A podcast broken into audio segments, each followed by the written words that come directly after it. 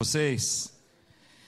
Vamos ler a palavra do Senhor em Eclesiastes capítulo 5, verso 10. Apenas o verso 10. Nós estamos seguindo aqui falando sobre o que realmente importa e seguindo o caminho no livro de Eclesiastes.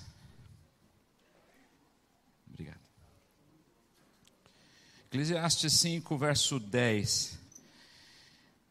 Quem ama o dinheiro jamais dele se farta, e quem ama a abundância nunca se farta da renda. Também isso é vaidade. Amém? Feche seus olhos, vamos orar. Pai, em nome de Jesus, nós estamos na tua presença, Senhor. Senhor, nós temos ouvido nos últimos sábados sobre o que realmente importa. Hoje nós estamos mais uma vez aqui na tua presença, Senhor, e queremos entender o que realmente importa para a nossa vida, Pai. No nome de Jesus, eu te peço que use a minha vida, o meu coração, a minha mente, usa também o coração, a mente dos teus filhos, Senhor. Aqueles que irão ouvir a tua palavra, que entendam naquilo que precisam, naquilo que realmente precisam ser transformados, Senhor. Que essa palavra venha impactar nossas vidas, Senhor. Senhor, esse é o ambiente da tua presença, Senhor. Tu estás aqui neste lugar, Senhor. E onde tu estás, transformações ocorrem. Ó oh, Senhor, onde tu estás, Senhor, coisas extraordinárias acontecem, Senhor. Nós não estamos num ambiente qualquer, estamos num ambiente em que a tua presença está forte aqui entre nós, tu habitas entre nós, tu estás em nós, Senhor. Portanto, transforma o nosso falar, o nosso agir, o nosso andar, Senhor, para que a nossa vida realmente tenha importância, que a nossa vida realmente tenha valor e tenha propósito. Em nome de Jesus eu te peço, Senhor, fala conosco. Amém. Amém. Glória a Deus. Pode se sentar. Glória a Deus.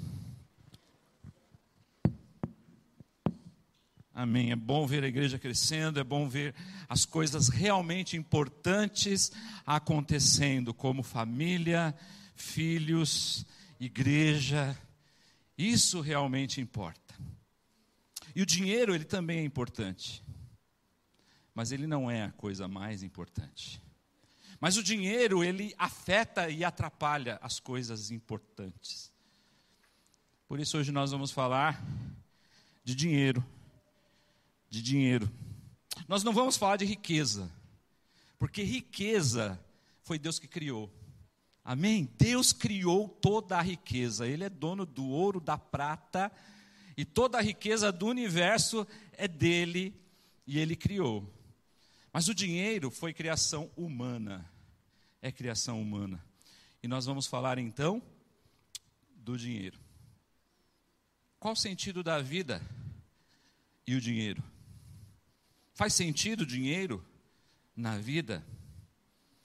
Estava acabando uma aula de filosofia e estava no final, os alunos estavam com vontade de ir embora, arrumando as suas coisas. E lá no fundo da sala, um menino levantou a mão e disse: Professor, eu quero fazer uma pergunta. O professor se levantou e os alunos olharam para trás e falaram: Isso é hora de fazer pergunta, nós queremos ir embora. E o professor disse: Faça a sua pergunta. E o menino perguntou: Professor, qual o sentido da vida? E os alunos então ficaram desanimados. Puxa, professor responder isso vai uma hora aqui mais ou menos de aula. O menino nunca falava na sala, mas naquele dia ele resolveu perguntar para o professor qual o sentido da vida. O professor então tirou da sua carteira um espelho, levantou o espelho e disse assim: Eu vou explicar para vocês qual o sentido da vida. Mas antes de o professor terminar de explicar, Salomão também quis saber sobre o sentido da vida. E Salomão olhou para o dinheiro e pensou: talvez esteja no dinheiro o sentido da vida. Talvez esteja no dinheiro o sentido da vida. E ele então, ele então tem toda a capacidade para falar para nós se o dinheiro ele traz sentido à vida. Porque Salomão foi o homem mais rico que já existiu. Estudiosos, economistas hoje fazem uma conta que, se pegassem todo o ouro, porque é, na Bíblia vai falar a quantidade de ouro que havia lá, e eles fazendo as contas, eles dizem que Salomão seria hoje o homem mais rico do mundo. Ele seria trilionário. Hoje não existe trilionário no mundo, mas Salomão seria trilionário. Salomão seria o homem mais rico do mundo, portanto, com muito dinheiro saberia dizer se o dinheiro, no dinheiro está o sentido da vida. Quando eu pergunto aí, em algumas palestras que eu vou, pergunto: quem quer ficar rico? Todo mundo. Eu, eu, todo mundo. Se eu perguntar aqui, eu sei que você não vai levantar a mão porque você fala, estou na igreja. Se eu falar que quero ficar rico, pega mal. Deus não gosta de rico. E eu vou te dizer uma coisa: se você quer ficar rico, você nunca vai ficar. Puxa, ferrou. Se você quer ficar rico, você nunca vai ficar. Porque você não precisa ser rico. Você já é rico. Amém? Você já é rico. Se você não entender que você já é rico, você nunca vai ser rico. Quer ver como que você é rico? Primeiro, você é a imagem e semelhança de Deus. Amém? Você quer mais do que isso, gente? Você é a imagem e semelhança do Todo-Poderoso. Aleluia. Amém? E o que é a imagem? A imagem é o reflexo. Quando Deus olha no espelho, é, nós somos a imagem dele nós refletimos a glória dele. Ele colocou em mim, colocou em você toda a capacidade para produzir, para criar, para desenvolver, para fazer projetos incríveis. E nós não fazemos porque nós não entendemos a nossa identidade, quem nós somos. Nós somos a imagem e semelhança dele. Ele colocou em nós toda a capacidade necessária para produzir riqueza. Nós somos ricos. Isso não é uma crença. Isso é um fato. Ele disse. Ele disse, amém? Se ele disse, você acredita que Deus existe? Você acredita que Deus existe? E ele falou, não falou? Está na Bíblia, não está? Façamos o homem a nossa imagem e a nossa semelhança. Você não precisa crer nisso, você precisa praticar, assumir, porque isso é um fato. É um fato. Segundo lugar, nós somos filhos de Deus, amém? Herdeiros e co-herdeiros com Cristo de suas riquezas e da sua glória, amém? Não tem para ninguém, nós somos ricos já. Não tem essa de querer ser rico, você já é rico. Você já é rico. Agora, ao falar no sentido da vida, Salomão começa dizendo que quem ama o dinheiro jamais se fartará dele. Quem ama o dinheiro nunca vai ter dinheiro. Dinheiro, segundo alguns teólogos, ela é uma potestade. O que é uma potestade? Potestade é uma coisa que nós tratamos ela como se fosse uma pessoa, como se fosse alguém. Jesus, ele vai dizer que o dinheiro é um Deus. Ou seja, é uma coisa que pode se tornar um Deus. E ele vai dizer que nós não podemos servir a Deus e ao dinheiro. Você nota que Jesus colocou o dinheiro na categoria de Deus, dinheiro e Deus. Ou você serve a Deus, ou você serve ao dinheiro, mas quero servir os dois, não, não dá. Ou você serve a Deus, ou você serve ao dinheiro. Escolhe. É uma escolha. Não podeis servir a Deus e a mamon. A mamon. O dinheiro ganha nome. Ele ganha nome aqui, nome de Deus. Olha a importância e o perigo do dinheiro. Às vezes nós tratamos realmente o dinheiro como se ele fosse uma pessoa. Com certeza você já disse: Eu não sei onde meu dinheiro foi. Mesma coisa a gente fala: Não sei onde a minha filha foi. Não sei onde o pastor foi. Não sei onde o irmão foi. Eu não sei onde o meu dinheiro foi. Mas o dinheiro é uma pessoa? O dinheiro tem perna? O dinheiro anda? É. O dinheiro parece uma pessoa, porque eu digo para ele que eu não sei onde meu dinheiro foi, eu não sei como é, ele some da minha vida, ou seja, o dinheiro ele está sendo o senhor das nossas vidas. Porque se eu tenho algo e eu não sei aonde esse algo vai, ele manda. Ele manda. E se ele manda, eu não sou o Senhor. Ele é o Senhor. Ele é o Senhor. Ele que diz aonde vai. Isso não pode acontecer nas nossas vidas, gente. Eu já tenho falado várias vezes lá na TV Viva Promessa, no programa Mais Valor. Se você não assiste, assiste lá, porque Deus me chamou é, para falar sobre prosperidade bíblica, para falar sobre finanças bíblica, para falar sobre identidade, sobre propósito. E, e, quando eu comecei a estudar, estou estudando muito sobre isso, inclusive tem surpresas aí logo mais para frente, aí a gente fala. É, eu, eu entendi que a gente tem que dar ordem para o dinheiro. Nós temos que ser senhor do dinheiro, e não ele o senhor da nossa vida. Porque se o dinheiro está indo para lugares que você não quer que ele vá e você não sabe nem para onde ele está indo, isso quer dizer que você não está dominando o dinheiro. O dinheiro precisa obedecer a gente. Nós precisamos pegar o nosso dinheiro e dizer: você vai para cá, você vai para cá. Eu quero ir para lá. Não, você não vai, você vai para cá. Você domina o dinheiro. Sabia que o dinheiro a gente tem que fazer algumas perguntas para ele, já que a gente trata ele como uma pessoa? O dinheiro ele quer sair da nossa mão, certo? O tempo todo. Verdade ou não? O dinheiro quer ir embora. Você vai falar assim, pra, pergunta para ele, onde você vai? Pergunta para ele onde ele vai. Às vezes você nem sabe onde ele foi. Ele sai, não te avisa, ele é um adolescente rebelde, ele não te dá satisfação, ele não te manda nem um zap, ele nem te liga, ele, ele, ele domina a sua vida. Então, a primeira pergunta: onde você vai? Ah, eu vou ali ó, comprar um negocinho.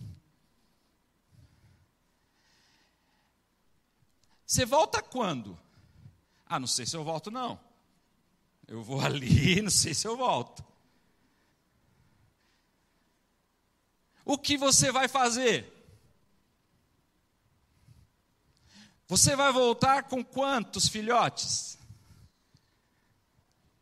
Na maioria das vezes, gente, a gente não pergunta, sabe o que ele faz? Ele vai embora mesmo, não fala quando volta, não, não fala o que vai fazer e não volta nunca mais com nada. Portanto, uma parte do nosso dinheiro, claro que ele vai e não volta. Isso se chama despesa. Despesa. Ele vai e não volta. E tem uma grande parte do nosso dinheiro que vai e não volta. Mas a maioria de nós não tem o custo. O custo, ele vai e volta.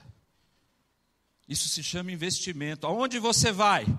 Eu vou ali no, na poupança, né? na caderneta de poupança. Quanto tempo você vai ficar lá? Vou ficar uns cinco anos lá.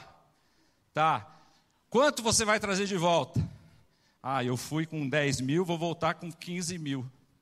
Isso. Isso é dominar o dinheiro. Mas o problema não é o dinheiro, porque o dinheiro não é culpado. A gente está falando do dinheiro, mas na verdade ele não é o culpado. O dinheiro é apenas uma ferramenta. O problema somos nós. O problema somos nós que amamos o dinheiro. Você fala que não ama o dinheiro. Eu falo que não amo o dinheiro. Mas nossas atitudes às vezes dizem o contrário. O problema então não é o dinheiro, o problema não é ter dinheiro, tá bom? Nós não estamos falando agora seja pobre, não trabalhe, não produza, não estude, porque o dinheiro é ruim. Não, não estou dizendo isso. Eu estou dizendo que o problema não é ter dinheiro, o problema é o dinheiro te ter. O dinheiro te dominar, o dinheiro mandar em você. Paulo então escreve a Timóteo: o amor ao dinheiro é a raiz de todos os males.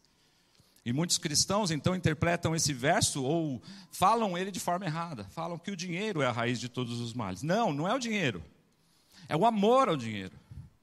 Salomão está falando disso. Ele está dizendo que procurou o sentido do dinheiro e viu que amar o dinheiro não faz sentido. Amar o dinheiro destrói coisas importantes da nossa vida. Amar ao dinheiro pode prejudicar a família. Você já viu pessoas que não têm tempo para a família porque estão correndo atrás do dinheiro, não têm tempo de, de ver os filhos porque estão correndo atrás do dinheiro. Você já assistiu aquele filme do clique, né? Que ele avança a sua vida, avança a sua vida em trabalho, em trabalho para conquistar coisas, para conseguir coisas, e quando chega lá na frente ele percebe que seus filhos cresceram, que sua mulher arrumou um outro marido, porque ele gastou a sua vida atrás do dinheiro e perdeu as coisas mais importantes da vida. Jesus vai dizer que importa ganhar o mundo inteiro e perder a sua alma. O amor ao dinheiro nos escraviza. Pesquisas afirmam que a classe média, a classe média, a maioria de nós aqui, ó, se você não sabe, nós somos classe média. Falando de classe social, nós somos classe média. E uma pesquisa, então, ela afirma que a classe média, ela trabalha para comprar coisas. Coisas. Nós trabalhamos para comprar coisas. Coisas e muita coisa. Uma coisa não estragou e a gente compra outra coisa.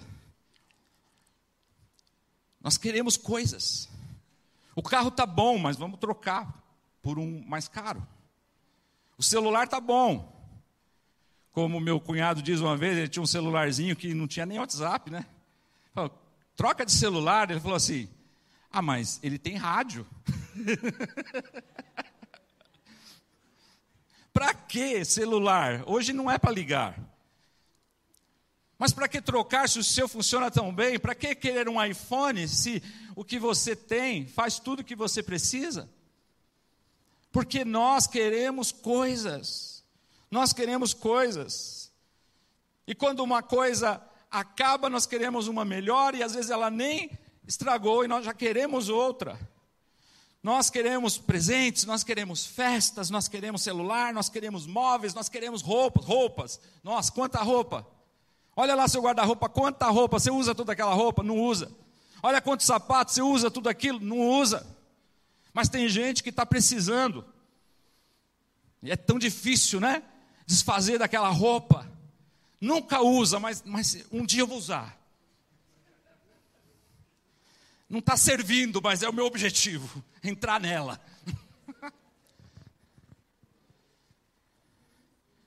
E a gente vai acumulando, nós somos acumuladores, classe média, acumuladores.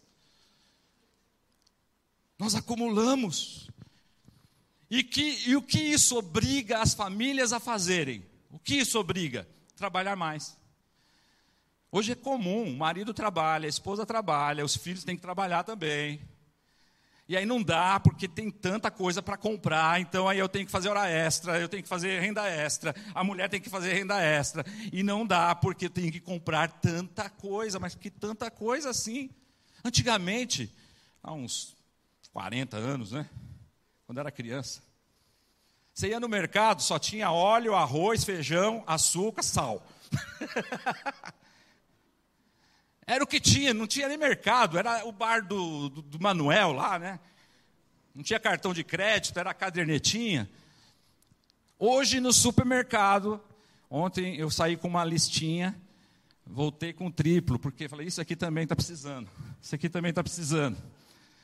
E aqueles corredores que não acaba mais, cada vez mais corredores, mais coisas, mais coisas. Tantas marcas, tantos tipos tipos saudáveis, não saudáveis. E lá no final do mercado, o que realmente importa, os legumes, os vegetais, as frutas, está lá no final, não cabe mais no carrinho. Não cabe mais. Então isso está obrigando as pessoas cada vez trabalharem mais. E todo mundo trabalhar. Antes o marido trabalhava, já era o suficiente. Hoje não, a esposa tem que trabalhar, os filhos precisam trabalhar, e todo mundo precisa ajudar, porque a gente precisa comprar mais coisas. E aí todo mundo trabalhando, muito dinheiro, muito dinheiro agora, 70% das famílias endividadas. Que equação doida é essa? Mais gente trabalhando, mais dinheiro entrando e menos dinheiro mais dívidas. 70% das famílias endividadas. Por quê? Porque as coisas nunca irão preencher o vazio da nossa alma. Quem ama o dinheiro jamais se fartará. E não é do dinheiro só que Salomão está falando. Ele está falando que nunca vai se fartar. Porque você tem dinheiro para comprar isso e aquilo, e você acha que comprar aquilo vai transformar a sua vida.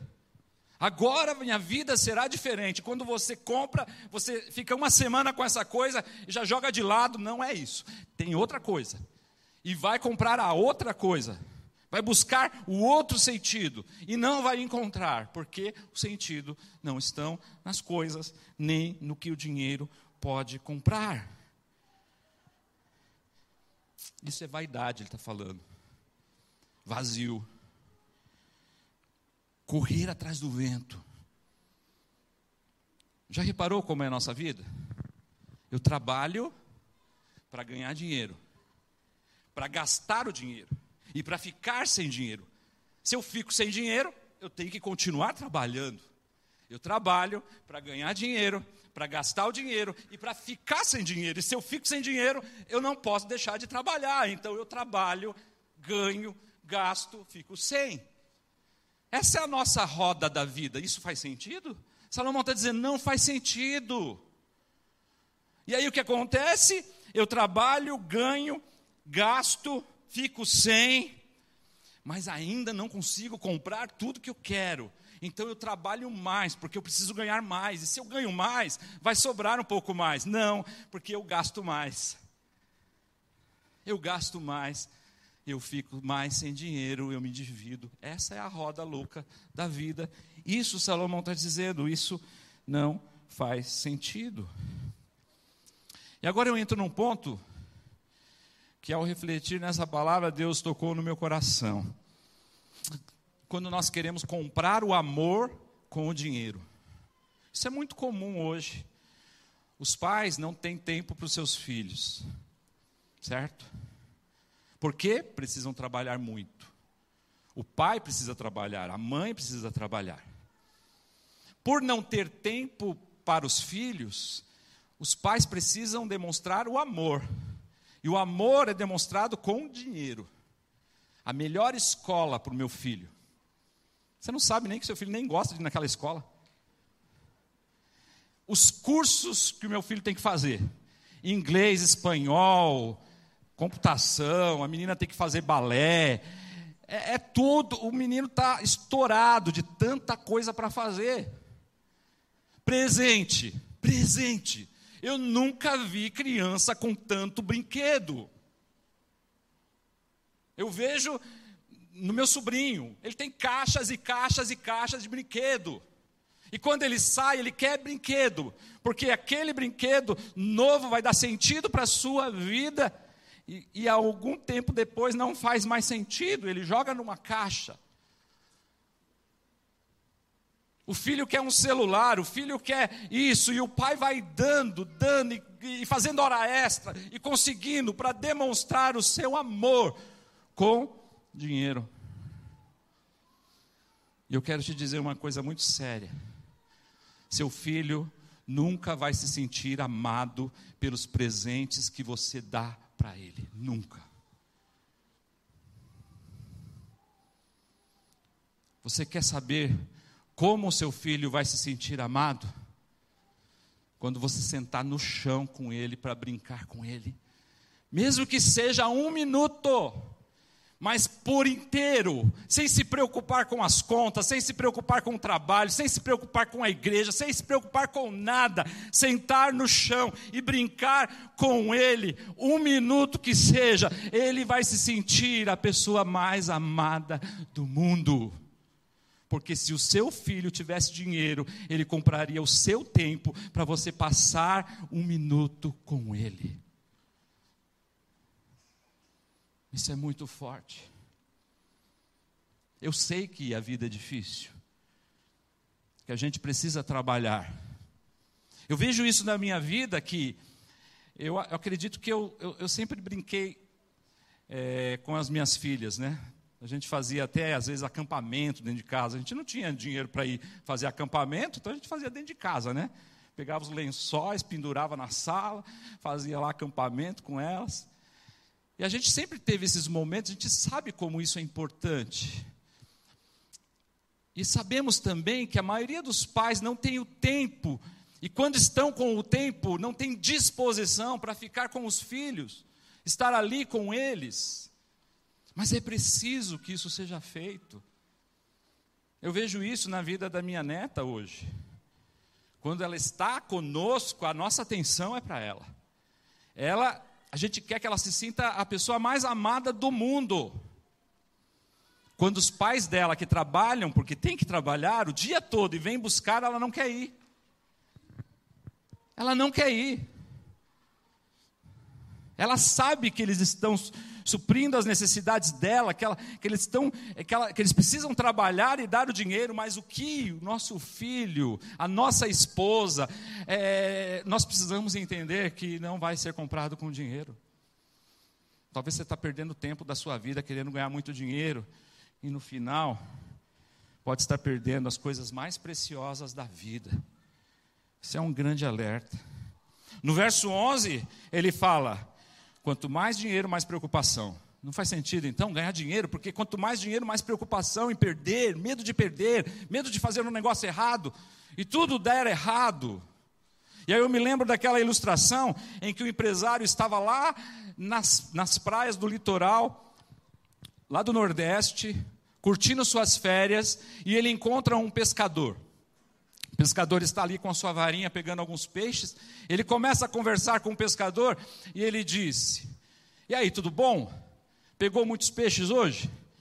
E o pescador disse: O suficiente, está muito bom. O empresário, então, com um olhar empreendedor, disse: Por que você não compra um barco? junta um dinheiro, compra um barco, entra nesse marzão, joga a rede, você vai pegar muito mais peixe. E o pescador, é interessante, é verdade, vou pegar muito mais peixe. E aí o que, que você faz? Ganhando mais dinheiro, você compra outros barcos. Daqui a pouco você tem uma empresa com vários funcionários, vários barcos, pescando muito e ganhando muito dinheiro. E aí, pescador, e aí? Estou gostando da ideia, que mais?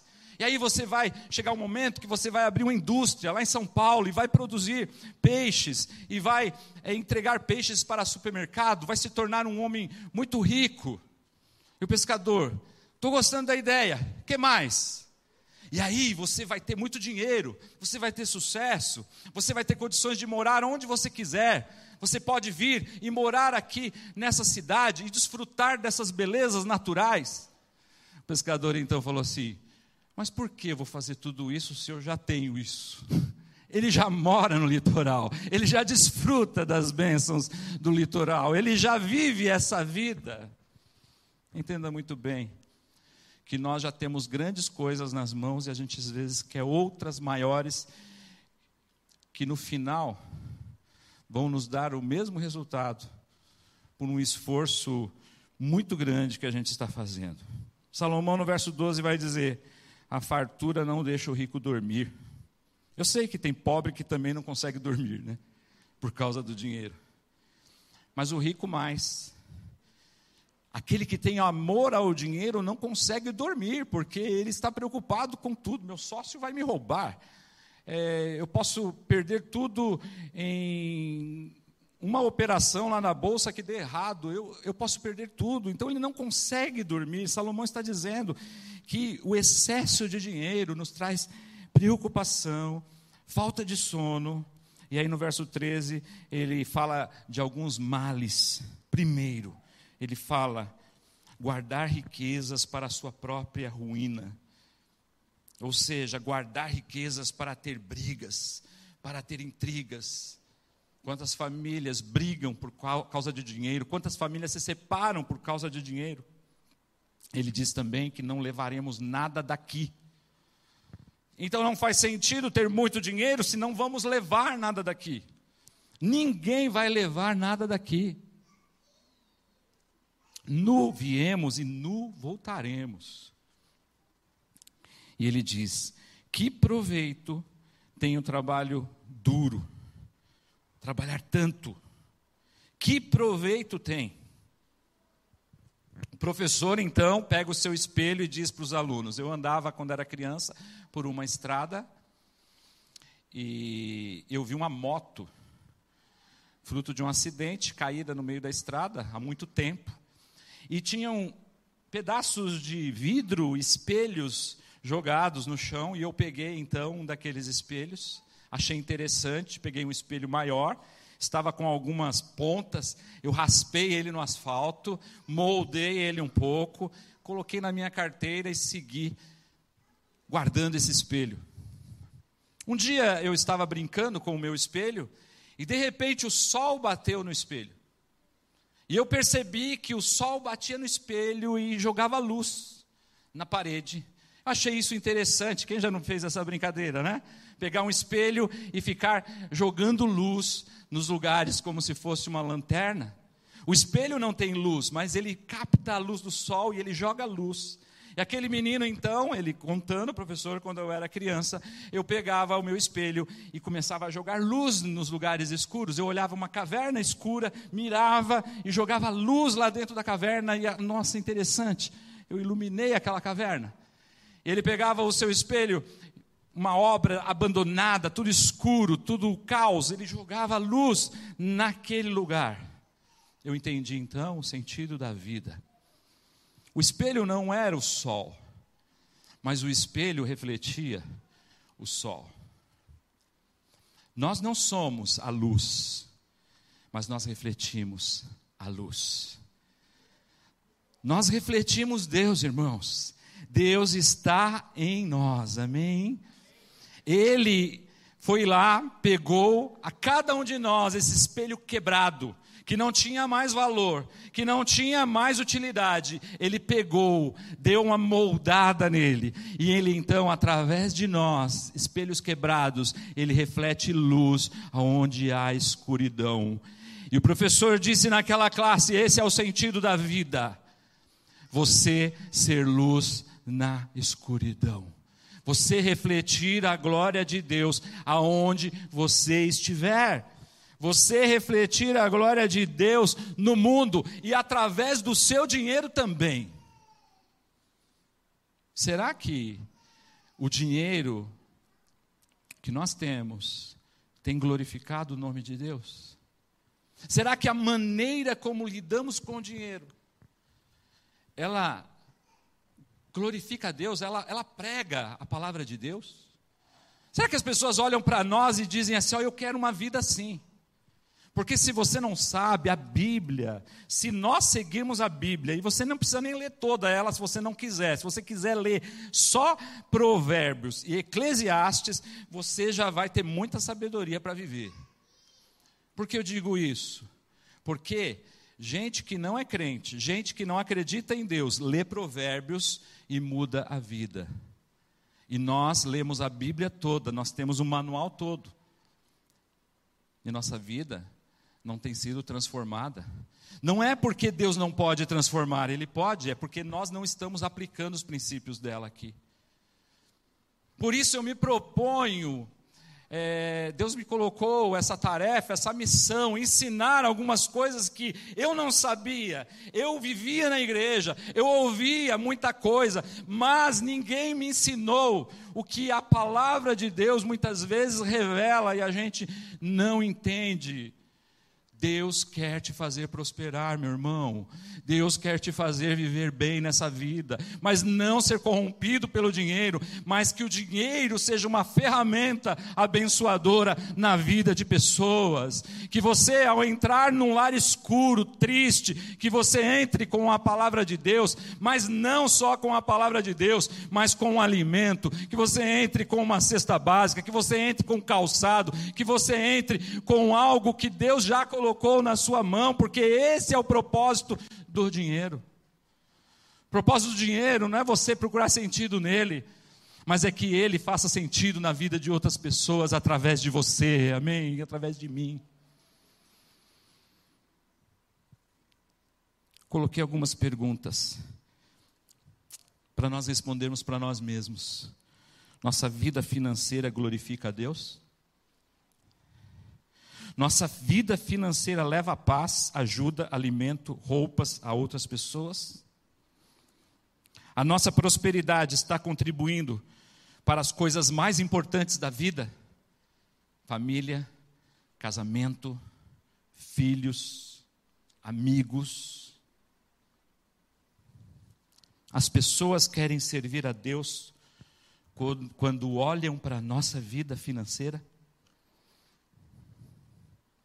Eu termino com uma coisa boa e bela que Salomão viu. Vê aí na sua Bíblia, Eclesiastes 5, para a gente terminar. A banda pode vir. Salomão diz então que agora ele viu uma coisa boa e bela. Ele fala tudo isso sobre o dinheiro e ele encontra uma coisa boa e bela em tudo isso. E sabe o que é? Comer, beber, viver e desfrutar o bem de todo o seu trabalho, com que se fadigou debaixo do sol, durante os poucos dias de vida que Deus lhe deu, porque essa é a sua porção. Quanto ao homem que Deus confiou riquezas e bens, e lhe deu poder para deles comer e receber a sua porção, e viver do seu trabalho e desfrutar dele, isso é dom de Deus. Amém? O que ele está dizendo? Desfrute. Viva com o que você tem com intensidade. O dinheiro não pode te bloquear de fazer as coisas mais importantes. Como eu já disse, passear de mãos dadas com sua esposa em um parque não custa nem um real. Ah, mas o parque é longe, eu preciso pegar um ônibus. Passeia na sua rua mesmo. Não custa nem um real. Dar um beijo nas pessoas que você ama não custam nenhum real. Ah, mas eu preciso levar meus filhos para Disney. Para quê? Para ver um rato em pé e tirar foto com ele? Você não precisa disso. Você pode jogar bola com seu filho. Quanto custa uma bola? Dois reais. Uma bola de plástico, não precisa ser de capotão. Seu filho não importa qual é a bola, não importa que você olha para ele e fala: vai filho, vai campeão, vai, é isso. Você não precisa do dinheiro para ser feliz, meu irmão. Se ele vier, amém, você pode fazer mais coisas, mas se ele não vier, você pode ser feliz com o que você tem, é o que ele está dizendo. Vive, come o que você tem, bebe o que você tem desfrute o que você tem, viva com o que você tem, seja feliz com o que você tem. Ele não está dizendo de acomodação, me acomodar, cruzar os braços e viver de qualquer maneira. Não, eu posso estudar, eu posso crescer, eu posso ganhar mais, eu posso fazer todas essas coisas e posso fazer na minha capacidade e desfrutar de tudo que Ele já tem me dado. Não vou esperar 200 anos para querer desfrutar, cara, nem vou viver isso. Não, desfruta hoje. Vive hoje. Reflete a glória de Deus hoje. Porque se você for um pai que ama o seu filho, se você for um, uma mãe que ama o seu filho, e ele se sentir amado por você, quando você disser que tem um Deus que é seu pai também, que te ama, ele vai acreditar. Amém? Você é amado de Deus, meu irmão. Você é amado de Deus. E a Bíblia, então, é a história de um pai que procura por um filho, que sou eu, que é você, porque ele ama demais e ele corre para qualquer lugar para encontrar esse filho que tanto ama. Então você é amado de Deus, você é rico, você é especial, desfruta de tudo que ele tem para você. Vamos ficar em pé? Vamos louvar?